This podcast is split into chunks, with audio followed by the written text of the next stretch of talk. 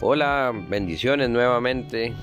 Comenzamos semana y comenzamos compartiendo un pan diario que espero que sea de alimento para tu espíritu, para tu alma, que te fortalezca en este caminar con el Señor. Y si no conoces nada de Dios y estás escuchando, leyendo este pan diario, espero que te ayude a tomar la decisión de buscar a Dios de todo corazón.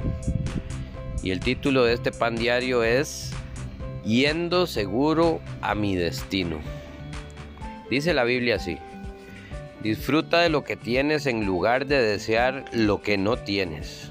Soñar con tener cada vez más no tiene sentido, es como perseguir el viento. Todo ha sido decidido, ya se sabía desde hace tiempo lo que cada persona habría de ser, así que no sirve de nada discutir con Dios acerca de tu destino. Eso está en Eclesiastés capítulo 6, versículos del 9 al 10, en la nueva traducción viviente. Cuando vamos a pasear a algún lugar y no sabemos cuál es la ruta, cuál es el camino para llegar al destino, podemos hacer dos cosas. Número uno, comenzar a avanzar a lo que salga e ir corrigiendo los errores en el camino si nos desviamos, nos devolvemos y tomamos nuevamente la ruta, pero eso nos hará perder tiempo y recursos.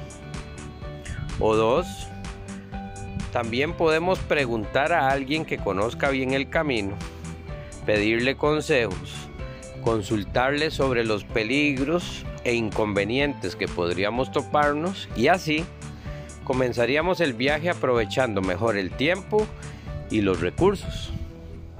Recorrer el camino de la vida sin la guía, el consejo y la protección de Dios nos hace perder el tiempo, recursos y el gozo de la vida misma.